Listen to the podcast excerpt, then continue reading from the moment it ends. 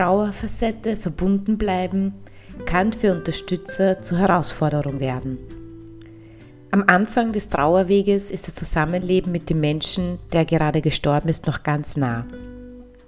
Im Moment des Todes ist die emotionale Verbindung genauso stark wie in all den Momenten des gemeinsamen Lebens. Man weiß vielleicht schon mit dem Verstand, dass dieser Mensch gestorben ist, aber die Gefühle und die innere Verbundenheit hören deshalb nicht einfach auf.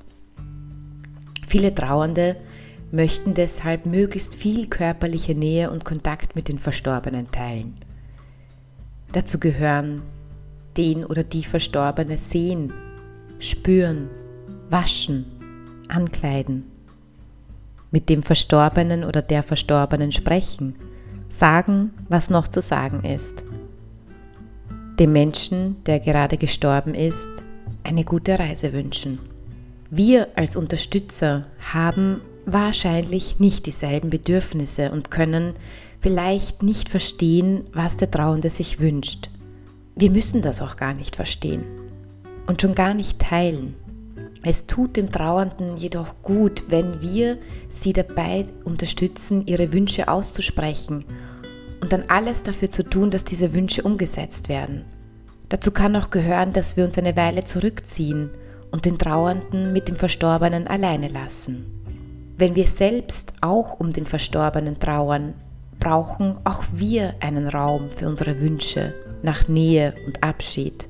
Wir sollten versuchen, uns selbst in unserer Trauer ernst zu nehmen und für uns selbst einzustehen. Wir dürfen auch selbst trauern. Wir müssen nicht auf die Rolle des Unterstützers reduziert werden.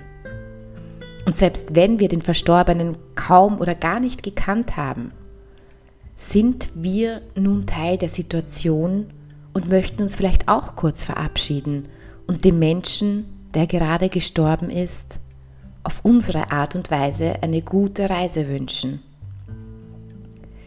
Chris Paul erzählt in ihrem Buch Wir leben mit deiner Trauer für Angehörige und Freunde eine Geschichte, in der sie selbst keine Unterstützung von Lebenden annehmen konnte. In der Nacht, in der meine Freundin plötzlich gestorben ist, habe ich, als Polizei und Sanitäter ihre Arbeit gemacht hatten und die wichtigsten Anrufe erledigt waren, alle weggeschickt. Ich habe mich in ihr Zimmer gesetzt, an ihren Schreibtisch und auf ihrem Papier einen langen Brief an sie geschrieben. Es gab niemanden außer ihr, mit dem ich sprechen wollte.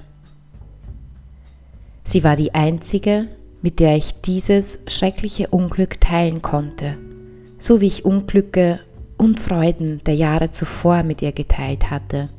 So sprach ich mit der gerade Verstorbenen über ihren Tod und das, was er mir bedeutete. Die Trauerfacette einordnen, aushalten, Angebote machen und sich zurücknehmen.